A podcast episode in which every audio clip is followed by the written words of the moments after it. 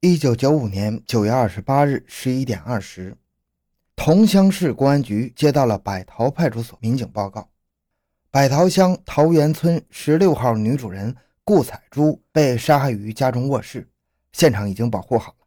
公安局领导立即组织侦缉人员赶赴现场。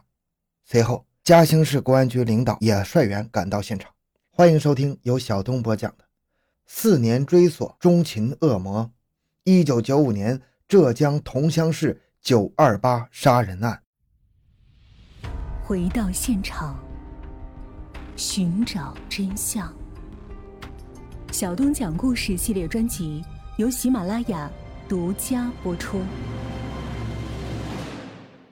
现场位于省道公路旁的乡村，房屋三进，大门间是四间平房，中为东西两间平房和一个天井。里进为三间二层楼房，中心现场位于二楼西间顾彩珠的卧室。侦查所见，房门虚掩，门上未见破坏痕迹。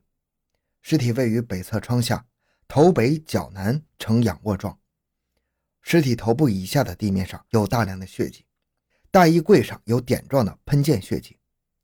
尸体颈部绕有枕巾一条，且浸透血迹。右手翻起向后。手背下有一根四股短绳，腰部盖有带血枕头一个。中间房间为女儿住，已经空了很长时间了。东面房间为小儿子卧室。犯罪分子对三间房子内的东西都翻搜过，但是藏放的大钱并未被偷走。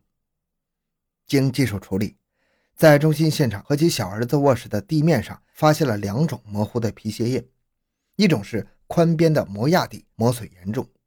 另一种仅能看清鞋部标有 K A M M O T O 的字样。现场提取了两枚带血渍的指纹和多枚汗液指纹。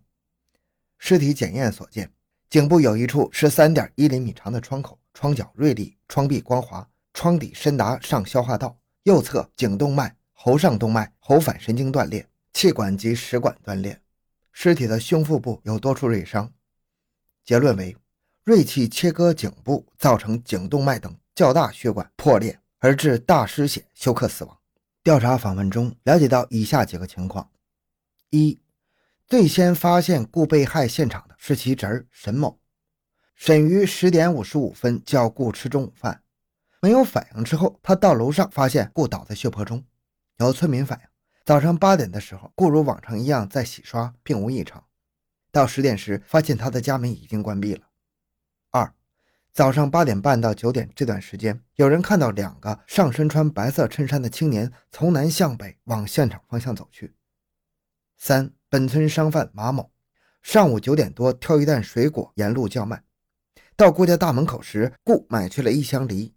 此时马某发现有一个年约三十岁左右的男青年在顾家的大门间里。四，村民季某反映，早上八点半左右。看见一辆红色夏利出租车缓缓驶来，停在村口的小公路上。当晚，在案情分析会上，初步形成了以下看法：第一，现场获取的血渍指纹和汗液指纹经分析是两个人所留，鞋印也有两种。在联系作案步骤与现场附近出现的两名可疑人，认定犯罪嫌疑人是两个人。二，从作案分析过程分析，是先杀人后行窃。并由此产生了两种不同意见：A. 杀人为目的，行窃是假象；B. 图财为目的，杀人是手段。前者认为，被害人丈夫马某创办中外合资羊毛衫厂，生意红火，又是桐乡市的政协常委，知名度比较高。他交往的人员非常复杂，在为儿女的婚姻诸事中与人结冤甚深，加上私人生活不检点，很可能为仇为情而报复杀人。也不排除马某喜新厌旧而雇佣杀人，因为九月二十七日晚马突然去上海，是否有意制造本人不在现场而与本案无关的假象呢？有的人还认为这种可能性最大。后者认为，马是远近闻名的首富，平时腰缠万贯，特别是在赌场上一掷千金，犯罪分子是冲着他的钱而来的，应该属于通常所说的白闯案件，作案时遇被害人发觉而杀人灭口。根据二十八日晚上分析会上定下的工作方案，全体参战人员全力以赴地开展侦查。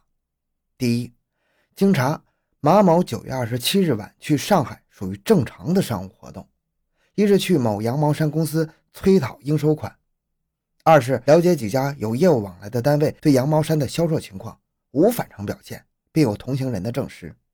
再查同马某有不正当关系的几个妇女与被害人之间是向来互不干涉，马的夫妻关系并无激化，不足以实施杀人。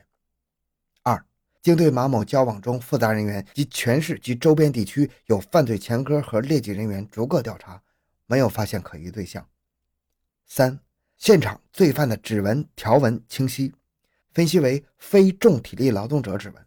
经对所有列为重点调查对象与历年来积累的指纹档案进行比对，没有发现线索。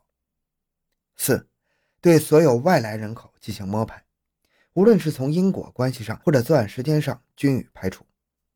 五，认定的凶器是单面刃的锐器以及现场遗留的一根四股绳子，是犯罪分子带来的，说明罪犯是有备而来。绳子的产地是安徽，派专人去安徽调查，没有结果。现场遗留的几枚带有纤维的纽扣是金利来衬衣上脱落下来的，经检验与调查，难有侦查价值。六，对于案发前驶停在村口路上的一辆红色夏利出租车，从时间与地点来看很可疑，应予以重点调查。但是经过对全市及周边地区的出租车的走访，因没能发现这辆车子而无法从司机上获取线索。七。还有在案情分析会上提及的被害人小儿子前恋爱对象江某，经查，他与其小儿子同居好长时间了，是与被害人共同生活的，并已经离开马家一年多了。他是本市梧桐镇人，现在在该镇经营一家饭店，生意不错，并与死者无利害关系，也没有什么反常表现。总之，经过近两个月的艰苦工作，没有获取有价值的犯罪线索。十一月二十四日。省公安厅分管领导和两级市公安机关的主要领导及三级侦查技术人员对案情进行了会诊。会上重点讨论了案件性质与侦查方向和范围问题。一、认定这是一起图财害命的案件，可能是行窃转为抢劫杀人。其依据是，被害人身上的金银首饰全部被劫了，现场的三间房间被翻搜过，取走了部分钱财。至于被翻搜过的地方存放的大钱并未被搜走，这是犯罪分子搜寻不细或者不知底的缘故。所疑惑的是，一只皮夹子里少数钱被拿走，而内层里的大笔现金没被取走。分析是犯罪分子作案时心情紧张缘故。被害人平时生活习惯在楼下或者去邻居家串门，为什么却在二楼的卧室被害呢？从村民看到犯罪嫌疑人在他家楼下中间自由走动及二楼的卧室电话机被割断的情况综合分析，认为罪犯选择大白天且有村民在的目标作案，当初动机可能是行窃，遇到了马七在家，于是很可能找马某以谈商务事的面目出现，以打电话与马某联系为名骗被害人上楼进卧室而杀人灭口，案件也就转化为了杀人抢劫了。同时。从前期的侦查工作认为缺乏仇杀、情杀依据来看，也能反证是抢劫杀人的。二，从犯罪分子大白天作案，并在有村民时仍然在他家走动，不怕暴露面目来看，认为不可能是当地人作案，应该是外来的犯罪分子所为。作案目标是当地首富，又是有备而来，并根据上述对犯罪分子很可能是以商务名义骗被害人上楼作案的判断。再从作案过程综合分析，认为犯罪分子一方面对目标不太熟悉，另一方面对目标又有一定的知情度，并且是有预谋的。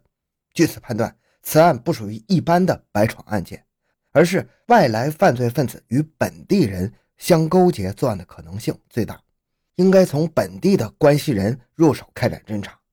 此次会诊后，根据调整了的侦查方向，深入的开展侦查工作。可是不久，同乡又连续发生两起凶杀案。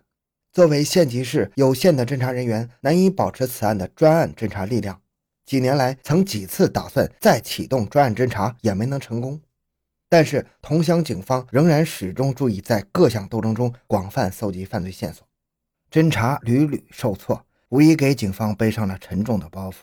转眼，历史跨入了两千年。年初。市公安局在全市范围内开展禁毒专项工作，刑侦大队根据以往的积累的毒情和专项斗争中排查掌握的情报，梳理出两条流入桐乡的毒品渠道，上海、杭州。三月上旬，经过周密的部署和监控，侦查人员分别在杭州市的拱墅区、上海市闸北区抓获毒贩贺某和左某，同时落网的还有贺的同伙刘某、左的同伙江某。经查，江某是九二八案件被害人小儿子的前恋爱对象。警方立即确定四名侦查员组成专案组，并有一位颇有侦查和预审经验的老同志主办。